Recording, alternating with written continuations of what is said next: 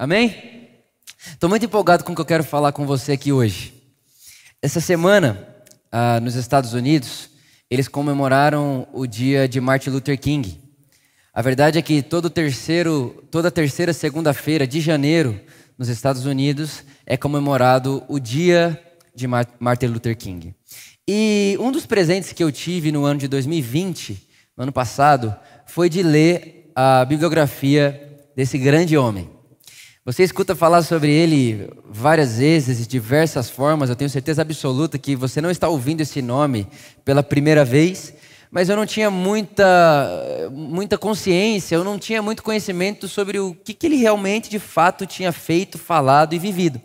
Então eu fui atrás de entender e me né, comprei esse, esse livro, que inclusive super indico a você, é um livro bem, bem grande, mas é bem legal de ler. E comecei a ler. E eu cheguei numa parte que, não sei se você sabe, ele foi assassinado. E ele foi assassinado por ser considerado uma ameaça. E aquilo chamou muito a minha atenção. Então, Luther King ele estava lutando ali pelo direito do negro, né? Pelo direito é, de, iguali, de, de, igualdade entre o branco e o preto e todo esse negócio, questão de raça que a gente tem visto, né? A repercussão disso até hoje. E ele começa a gerar uma certa, um certo tipo de movimento nos Estados Unidos. E o pessoal lá, os poderosos, os brancos, eles começam a achar que esse, esse movimento que o Martin Luther King está gerando é um movimento que ameaça a estrutura de governo, de sistema deles, então eles matam Martin Luther King. Então, o Martin Luther King morreu porque se tornou uma ameaça. E quando eu li isso, na hora eu fiz uma, uma ligação. Na hora eu pensei, isso ele tem em comum com o meu Senhor Jesus. Ambos se tornaram uma ameaça. Jesus também morreu porque se tornou uma ameaça. Só que a verdade é que se você pergunta hoje para uma pessoa evangélica, cristã, e você chega nela e fala: Olha, por que, que Jesus veio para o mundo? Muito provavelmente, quase que 100% dessas pessoas diria algo parecido com isso. Ele veio para o mundo para morrer pelo meu pecado. Então, quando a gente pensa no porquê que Jesus veio para o mundo, quase que automaticamente a gente lembra da cena da cruz. Então, Jesus veio para o mundo para morrer pelo meu pecado. E é muito interessante que quando a gente pensa em Deus se encarnar e vir para a terra, e aí a gente pergunta por que, que ele faz isso, a gente só diz veio morrer pelo meu pecado. Na entrelinha disso, a gente está dizendo que o que a gente precisava de Deus na terra era dos seus últimos quatro dias de vida. Porque se só me importa ele morrer pelo meu pecado, então ele não precisaria viver os 33 anos. Bastava ele vir um dia morrer, três dias ressuscita e acabou. A gente diminui todo o impacto da vida de Deus encarnado em Cristo Jesus aqui na nossa história. Então, quando você pensa no porquê que Jesus veio para o mundo, pensar ou, ou limitar ou diminuir o Deus que se encarnou em Jesus, a simplesmente veio morrer pelo meu pecado, é, é, é, esquecer, é perder de vista toda a vida que Jesus viveu. Quando você lê, por exemplo, o Credo Apostólico, que é um dos documentos mais importantes da igreja cristã, né, católica principalmente, você vai lá ler o primeiro, ah, eu creio no Deus Pai, não sei o que, não sei o que. Ah, eu creio não sei o que, não sei o que, não sei o que. E aí é interessante porque chega numa parte que ele fala assim, ó, eu creio que ele nasceu da Virgem. E aí, do nascimento dele, automaticamente já vai. E creio que ele foi morrer. Então existe um gap, ninguém fala do que ele fez entre a hora que ele nasceu e a hora que ele morreu. Então, o que a gente crê é que Jesus nasceu e morreu, mas pouco se fala de como Jesus viveu. Qual foi a vida que ele teve? Como que foi que Jesus se portou na vida? Como que foi que Jesus viveu? Como é que quando Deus encarnou no mundo, qual foi a vida que ele viveu? E é muito interessante isso porque Jesus foi condenado à morte pela forma que vivia. E foi aí o meu paralelo de Jesus com Luther King, porque Luther King ele foi ameaçado e condenado e morto pela forma que ele vivia. E é muito simples a gente entender isso, porque no mundo, aonde o que governa esse mundo é o ego, no mundo aonde o que governa o mundo é a ganância, é o eu. Quando alguém aparece para falar do nós, quando alguém aparece para falar do perdão, quando alguém aparece para falar da igualdade, no mundo hierárquico, quando alguém diz igualdade, é uma ameaça.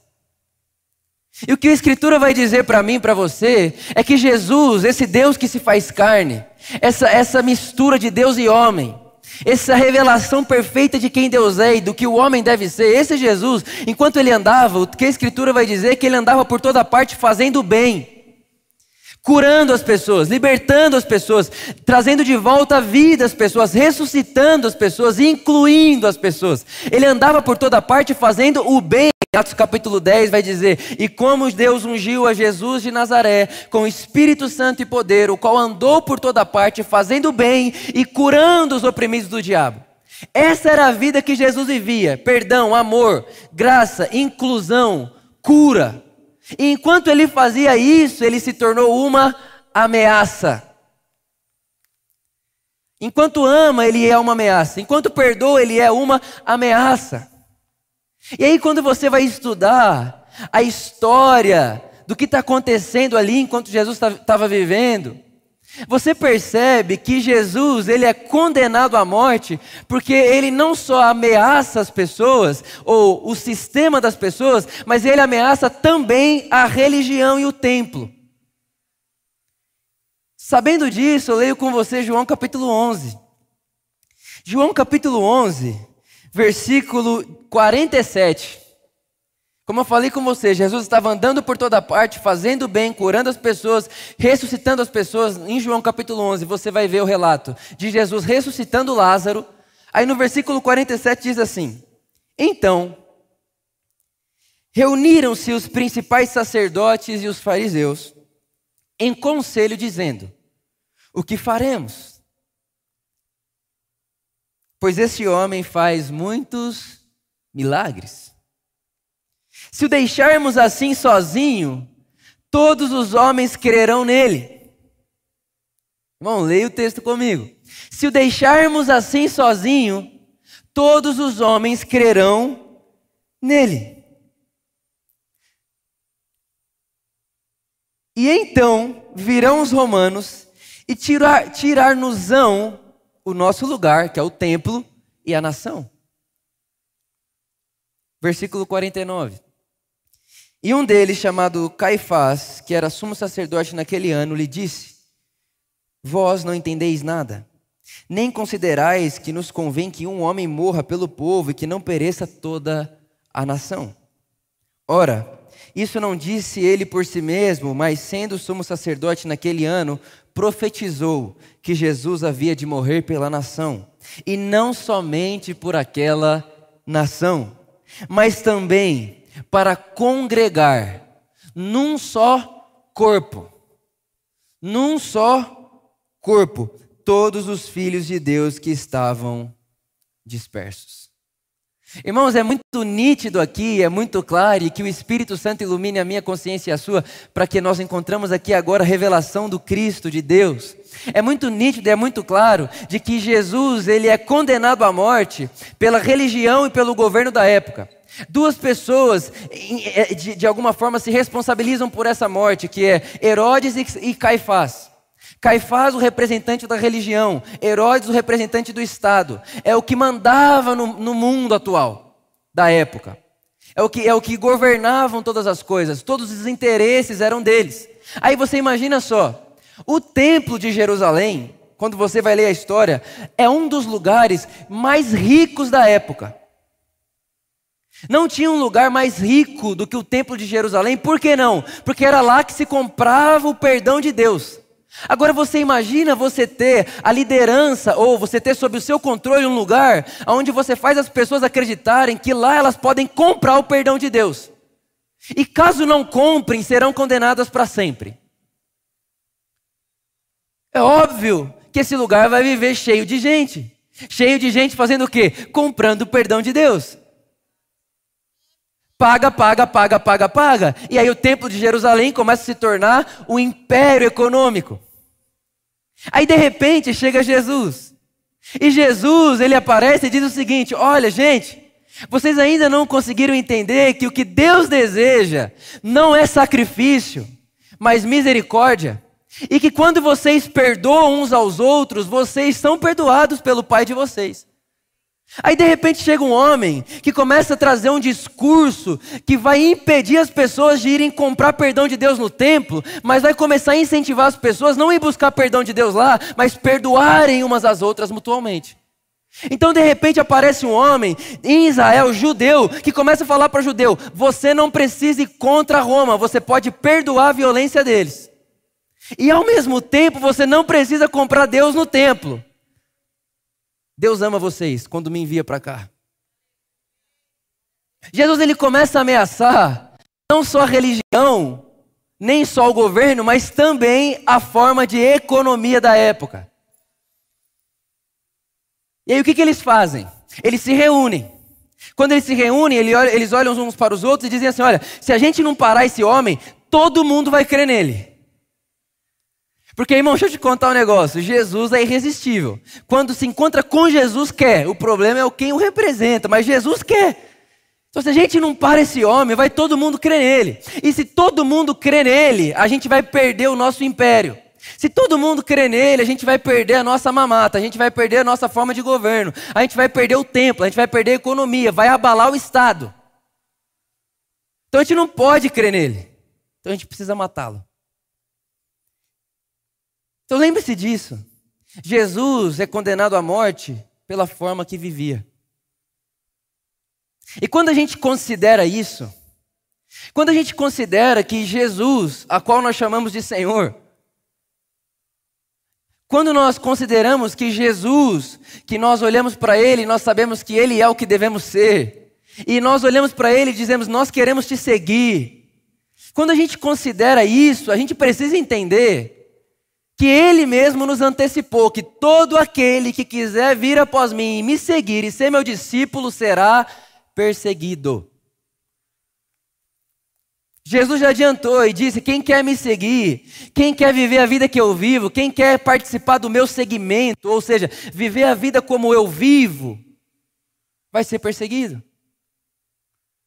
Jesus já adiantou isso para a gente. Só que qual que é a questão? A questão é que Jesus ele nunca foi perseguido por odiar. Jesus nunca foi perseguido por excluir. Jesus nunca foi perseguido por segregar. Até porque se Jesus odiasse, matasse e fosse a favor da segregação, ele seria hoje elogiado pelo Estado e pela religião da época. Jesus ele era perseguido porque ele é a revelação de um Deus que não exclui, mas inclui. Jesus ele é perseguido porque ele é a revelação de um Deus que não é separatista, que não é nacionalista. Deus não tem bandeira de nação. Jesus ele é perseguido porque ele revela um Deus que ele não exclui, mas ele inclui de certa forma, que é interessante, que Jesus ele não tinha problema de lidar com pecadores.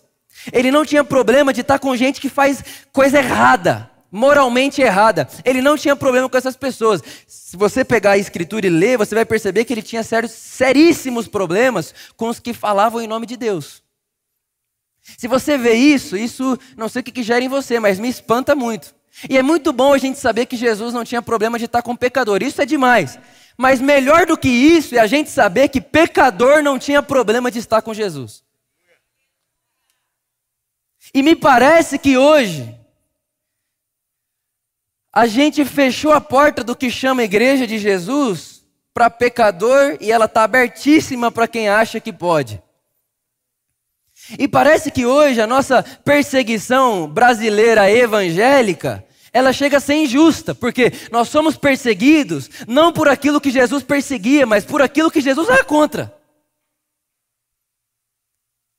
Então nós somos perseguidos porque excluímos.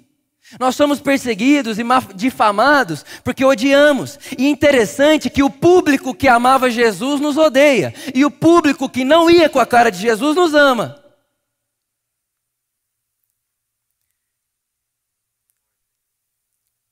E é interessante o seguinte, irmãos, que se, se nós então, não, eu quero seguir Jesus, eu, eu, quero, eu quero ser um discípulo de Jesus. Então, quando eu falo eu quero ser um discípulo de Jesus, eu vou encarnar em mim a perseguição que ele tinha e ao mesmo tempo o amor que ele tinha.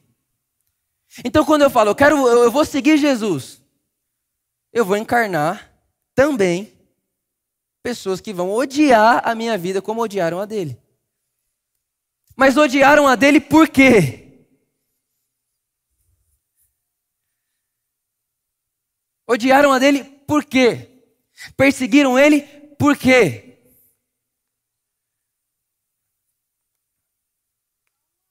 Porque no mundo de governo do ego, no mundo onde Adão reina e Adão é o ego absoluto que diz eu não preciso de Deus, eu sou meu próprio Deus, no mundo onde Adão reina e governa,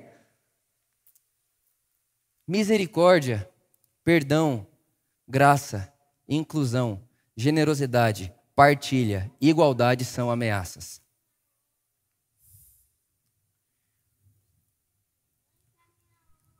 Então, se a gente quer seguir Jesus e a gente quer, a gente vai continuar segui seguindo esse caminho do Cristo. A gente precisa estar ciente disso. Seguir Jesus é se expor. Seguir Jesus é abrir o peito para ser traído e continuar amando. Seguir Jesus é perdoar uma vez e não se achar bobo por perdoar a segunda vez. Seguir Jesus é abrir o peito e dizer assim: eu vou levar o prejuízo de amar demais eu vou, eu vou levar o prejuízo de acreditar que Deus ama demais.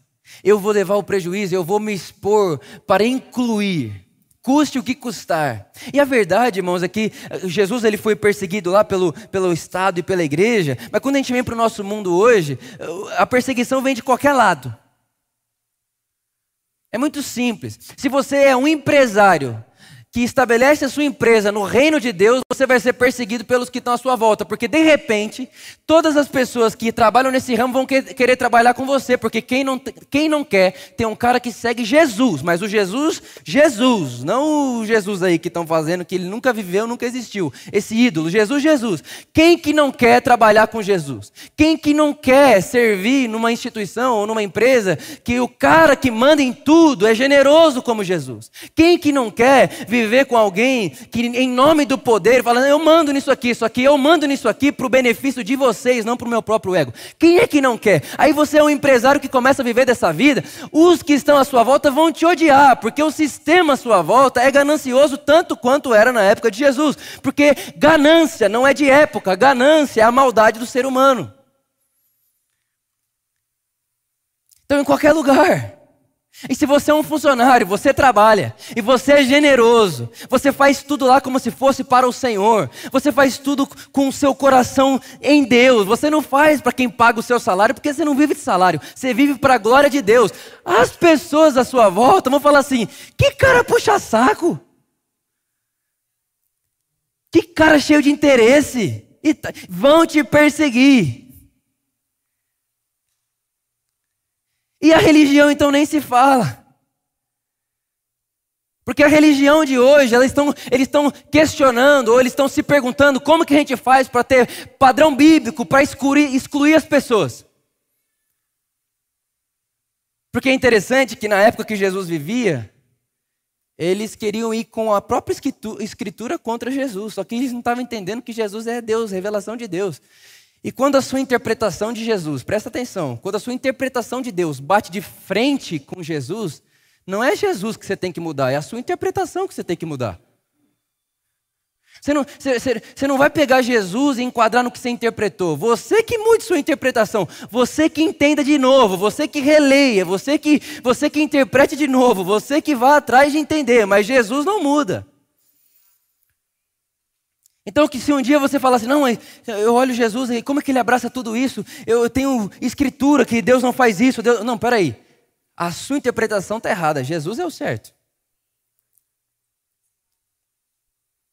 Então, releia, reinterprete, renove. Mas se você tiver que pôr em xeque a sua interpretação ou Jesus, põe a sua interpretação. Se você tiver que pôr em xeque o seu sentimento, ou Jesus, põe o seu sentimento. Se você tiver que pôr em xeque o que, o que você acha certo e o que Jesus fez, irmão, é melhor você rever o que você acha certo. Só que ao rever o que você acha certo e decidir andar no caminho de Jesus, você vai encarnar o ódio que Jesus tinha, que ele, que ele teve das pessoas. As pessoas, muitas delas não vão gostar de você. Agora a pergunta é: quem não vai gostar? Quem vai te perseguir? Quem vai querer te matar? Quem?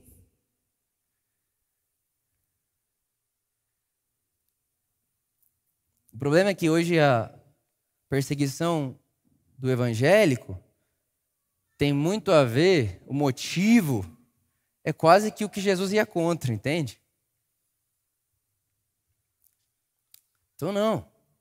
Então você é perseguido por amar, por perdoar, por ser generoso, por acreditar que nós somos irmãos e fraterna, não hierárquico. O mundo não é hierárquico, o mundo é uma fraterna. O Deus fez a humanidade de uma forma que a gente pudesse colaborar uns com os outros. Só que ao mesmo tempo, seguir Jesus também é encarnar, é trazer para si as pessoas que amavam estar com Ele. E quem eram as pessoas que amavam estar com Jesus? Os pecadores que sabiam que precisavam de Deus, os mansos de coração, os humildes. Então, ao mesmo tempo que gente do ego, da arrogância, gente que ama o poder, gente que ama o, próprio eu, gente cheia de si, vai odiar o caminho de Jesus. Por outro lado, os humildes de coração, os que sabem que precisam, porque Jesus disse: Eu não vim para os que acham que são justos. Eu vim para os que sabem que precisam de médico. Essas pessoas vão amar você.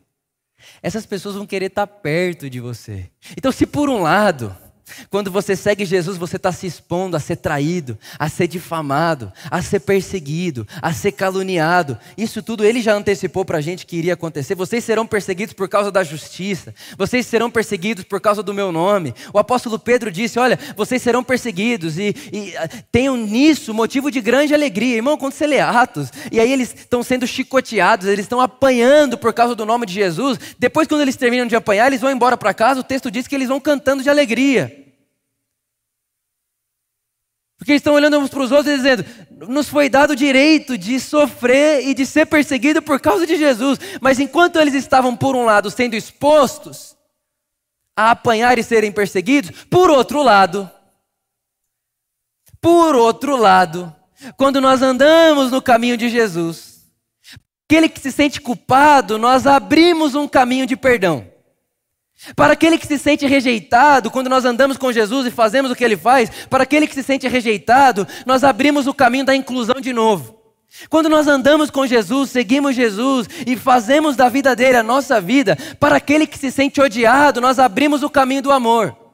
E aí, de repente, irmãos, você está andando por um caminho onde, se você olha para um lado, é perseguição, é calúnia, gente que não vai gostar, vai falar que você é bobo, vai falar, nossa, mas é bobo, hein? perdoou, mas vai perdoar de novo. Não, mas é bobo, hein? esse cara só quer ganhar de você. Esse seu chefe aí, ele não importa com você, não. Ele está te usando, mas aí desde você, você está, eu estou seguindo Jesus, eu faço tudo para a glória de Deus. E aí você está vivendo essa vida, você vai ser perseguido, caluniado e difamado. Mas por outro lado, Vai ter um outro tipo de gente que está tá te assistindo, que vai olhar para você e com um sentimento de tanta culpa, e quando encontrar com você, você abre um caminho de perdão para aquela pessoa.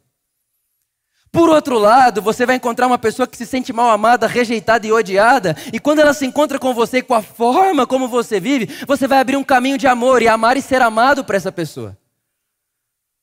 Então, se você olha por um lado, Jesus foi morto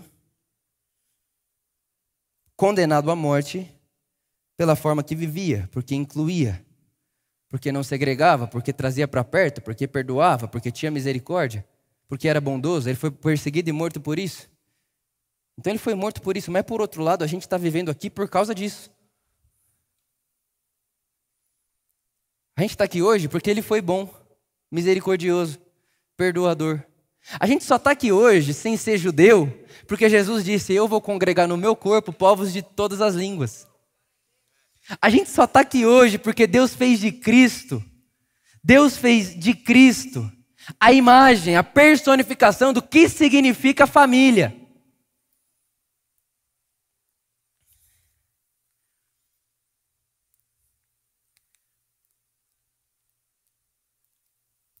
Martin Luther King, ele se expôs. Ele se expôs tanto que ele foi ameaçado, o filho dele foi ameaçado, a casa dele foi bombardeada.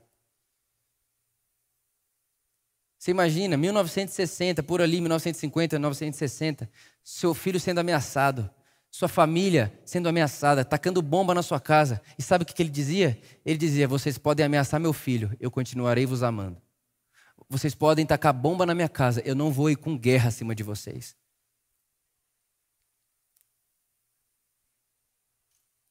Eu, eu não vou fazer isso porque eu estou seguindo Jesus. Ele se expôs. Foi atacado, caluniado e foi morto. Mas por outro lado, ele se eternizou. Ele se eternizou porque amou. 1963, 1963 foi quando as pessoas pretas puderam voltar a participar de lugares públicos nos Estados Unidos por causa de Luther King. 1963 foi quando novamente aparece uma lei nos Estados Unidos que dá igualdade de direito. Logo depois, ele recebe o prêmio da paz, ele recebe o Nobel da Paz. E de repente, um cara que não teve medo de se expor, mas seguiu Jesus, ele se expõe à calúnia, à morte, é assassinado. Mas por outro lado, ele eterniza. Por outro lado, ele abre caminhos. Por outro lado, tem um feriado nos Estados Unidos hoje com o nome dele. E quando se fala Martin Luther King, todo mundo sabe o que está falando. E é incrível e é muito lindo quando você pega para ler a bibliografia dele, que quando ele morre, sabe o que, que ele escreve no túmulo? Ele deixou para escrever no túmulo dele quando ele fosse morrer? Está lá no túmulo dele. Finalmente sou livre. Graças a Deus, agora sim livre estou. Um cara que teve coragem de seguir Jesus é um cara que não tem medo de se expor. É um cara que não tem medo de ser perseguido, é um cara que não tem medo de ser mal compreendido. Por um lado, mas por outro lado, é um cara que está abrindo caminho. E ele está abrindo tanto caminho, mas tanto caminho, mas tanto caminho, que ele morre, mas continua vivo.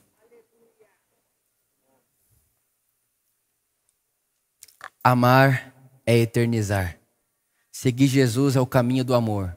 Quem ama, eterniza. Mas para amar é preciso coragem. Para amar quem te ama, não, é natural.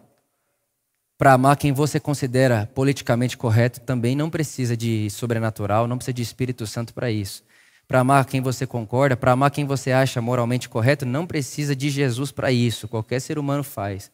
Mas em Jesus a gente ganha consciência para amar quem me odeia, para abençoar o cara que ameaça meu filho, para morrer pelo outro que não tem nada a ver com a minha família, com o meu ganho com, e com o meu ego. Meu convite para você aqui hoje é que esse seja um ano na sua vida, não só um ano, mas que comece um ciclo na sua história hoje de coragem. Coragem de seguir Jesus. Irmão, para ser salvo não precisa de coragem.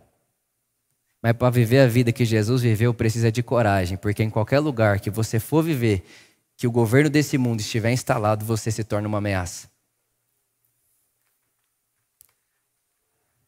Você se torna uma ameaça. Porque no reino do nós, o reino do nós é uma ameaça para o mundo do eu. no reino que partilha é uma ameaça para o reino da ganância. No reino do perdão é uma ameaça para o mundo da vingança.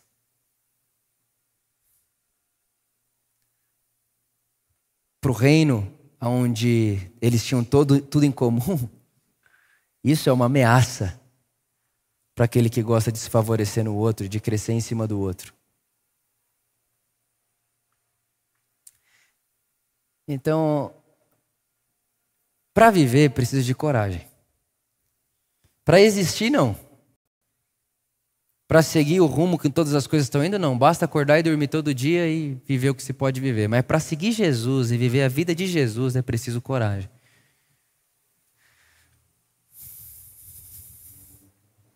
Porque ele andava por toda parte fazendo bem e por causa disso foi condenado à morte.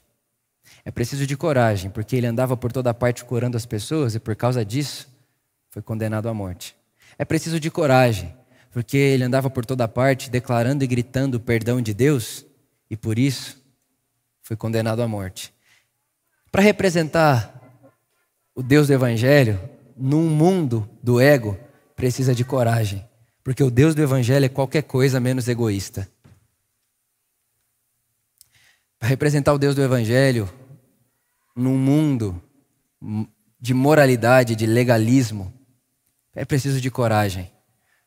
Porque o Deus do Evangelho, ele abre os braços na cruz e diz: Vinde a mim, todos vós. Para representar Deus num mundo segregado, é preciso de coragem. Porque quando você fala em nome de Deus, você não pode fazer distinção de classe, de cor, de raça, de nação, de nada. Porque no corpo de Cristo, que é a revelação de Deus no Evangelho, todos, somos uma, todos nós somos uma coisa só. A minha oração por mim, por você, por nós, pela por amor, pela igreja de Jesus, é que tenhamos coragem e que não sejamos levados com qualquer tipo de fala que tem por aí. Mas que a maturidade do Espírito de Deus, irmãos, entenda o que eu vou falar para você. Num mundo de religião, onde o templo é a igreja, a igreja é templo, pregar o evangelho é preciso de coragem. Porque no Evangelho o templo não é igreja e a igreja não é templo. Num tempo onde a religião tem seu Moisés e todo templo tem o seu sumo sacerdote, pregar o Evangelho é preciso de coragem. Porque eu não sou seu sumo sacerdote, eu não vou responder pela sua vida, você é livre. Somos irmãos. Então, seguir Jesus num mundo onde o governo é ego, ganância, que está tanto nas formas de relação, tanto na forma de fazer religião, é preciso de coragem. E também é preciso ser muito livre e ser seres pensantes. Porque senão de repente você está lá no meio e você é levado pelo meio. E a morte de Jesus mostra para gente que até mesmo os mais poderosos crucificariam Deus. Porque quando Deus aparece, eles dizem: vamos matá-lo. Eles vão, esse cara vai acabar com o nosso mundinho aqui. Então, minha oração por mim e por você é que tenhamos coragem. Eu escrevi na tela do meu celular. Estava lá viajando de férias, pensando. E eu comecei a falar: Vitor, coragem. Vitor, coragem. E aí vinha uma voz dentro de mim que eu me atrevo a dizer que era a voz do Espírito, dizendo: Você não deve nada a ninguém a não ser o amor. Tenha coragem. Coragem para falar diante daquelas pessoas e dizer para elas assim: Vocês são livres. Deus está aí. Vocês não precisam de um guru, de uma ponte. Eu não sou o seu anjo. Nós somos irmãos. Coragem. Você é um sacerdote. Você pode se apresentar diante de Deus com coragem. É o que o autor de Hebreus diz. Nós nos apresentamos com coragem diante dele. Irmão, o evangelho, ele é coragem. Vós recebestes o espírito de Deus que não é um espírito de medo, de temor, mas de poder, de amor e de coragem.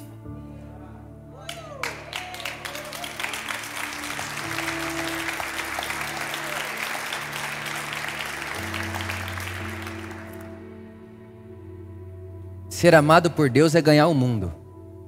E viver para Deus é estar disposto a perder tudo. E quando eu falo disposto a perder tudo, eu também estou falando disposto a se expor de uma forma que, se preciso for, minha vida pode ser derramada mais uma vez. mas enquanto ela é derramada, eu sei que seguindo Jesus eu estou abrindo caminhos com muita coragem. Essa é minha oração por mim, por você, por nós. Que assim como o nosso irmão Luther King disse: se um homem não descobriu nada pelo qual morreria, não está pronto, para viver, que eu e você encontremos no seguir Jesus o motivo da nossa vida. Motivo da nossa existência. Enquanto eu viver, eu acordo e durmo para seguir Jesus. O que me preocupa não é o grito dos maus, é o silêncio dos bons. Essa semana eu estou lendo um livro e o autor do livro, Richard Rohr, ele disse que Jesus não veio para a terra para mudar o pensamento que Deus tinha sobre nós. O pensamento que Deus tem sobre nós é o mesmo desde sempre. Jesus veio para a terra para mudar o nosso pensamento sobre Deus, sobre o bem e sobre o mal. Jesus veio mostrar para a gente o que é bem e mal. Jesus mostrou para a gente que espiritualidade pode ser disfarçada. A injustiça num lugar qualquer é uma ameaça à justiça em todo lugar. O Evangelho faz isso, nos torna uma coisa só. Então, se é injustiça para você, também é para mim. E é por isso, irmãos, que no vídeo aqui falou tão importante do carral, de pequeno grupo, tá perto de gente. Eu, irmão, como. Ah, na igreja não tem. Todo mundo tem tudo em comum. Beleza, como a gente faz para fazer isso aqui? Um monte de gente, centenas de gente. Não dá nem para saber o que está faltando para ninguém.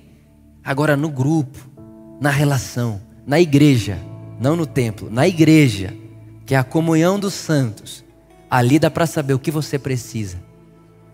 E eu me torno responsável por você. O perdão. Ixi, ficou ruim ali, hein?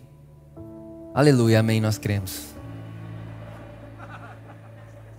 Luther King não errou. Que Deus te dê coragem. Que o espírito de coragem inunde você no caminho de seguir Jesus. Amém. Pai, muito obrigado. Obrigado porque é o seu amor, é a sua vida que nos possibilita essa conversa e esse, essa nova forma de ver o mundo, o reino de Deus, partilhar, dar, doar, contribuir, perdoar, incluir. É só você que pode nos trazer essa realidade num mundo tão egoísta, ganancioso onde o governo, e o Paulo vai dizer que os, as potestades, os principados do ar, que é os governos, é a forma de pensar, é a mentalidade que nós fomos construindo de acordo com a história. Essa mentalidade egoísta e gananciosa que governa todas as coisas, só você, Pai, para encarnar, aparecer aqui e dizer: ei, viver é partilhar, viver é perdoar, viver é amar, viver é doar-se, viver é servir, reinar é servir, servir é reinar. Reis servem, Deus não mata, ele se doa. Deus, que é o Rei dos Reis, o Senhor dos Senhores, ele não mata para o seu benefício, ele se doa para o benefício comum. Ele se encarna e ele morre numa cruz para demonstrar amor, graça, doação, solidariedade com o sofrimento humano, com a vida humana e com a condição do ser humano. É só você que pode fazer isso com a gente, mostrar e revelar isso para nós. Então, obrigado que não, que não nos falte coragem de seguir Jesus e o caminho de Jesus, para que possamos ser a continuação desse fermento que iniciou-se em Israel há dois mil anos atrás e que está se espalhando, se espalhando pelo mundo inteiro. Um fermento que põe sabor na massa. O reino de Deus que brilha, que ilumina, que salga, que traz vida, cor e beleza para o mundo. Nós te agradecemos. Que não nos falte coragem. Amém.